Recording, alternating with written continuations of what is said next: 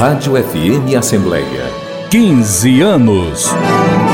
Quando eu entrei na Rádio FM Assembleia, a emissora tinha só 5 anos. Era uma criança que contava com vigorosos cuidados para a criação e o fortalecimento da estrutura dela. Passados 10 anos, acompanho a rádio debutar, completar 15 anos agora, e de modo muito parecido com um adolescente, vejo a querida FM 96,7 buscar estar conectada com as novas tecnologias e se enturmar com os outros meios de comunicação aqui da Assembleia. Nesse período, vivi momentos marcantes, como testemunhar o trabalho e as contações de histórias do nosso saudoso Narcélio Lima Verde. Também contribuí para a produção de reportagens que venceram prêmios. E agora, mais recentemente, foi marcante enfrentar desafios e contribuir para a transmissão da primeira cobertura multiplataforma das eleições de 2022. Então estamos vivendo um clima de amadurecimento e de inovação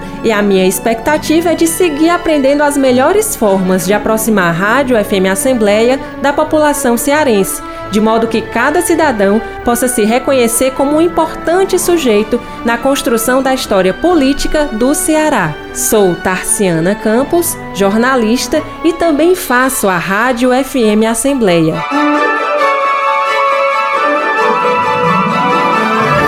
Compartilhar iniciativas. Esta é a meta da Assembleia Legislativa do Estado do Ceará. Rádio FM Assembleia. 15 anos. Com você, no centro das discussões.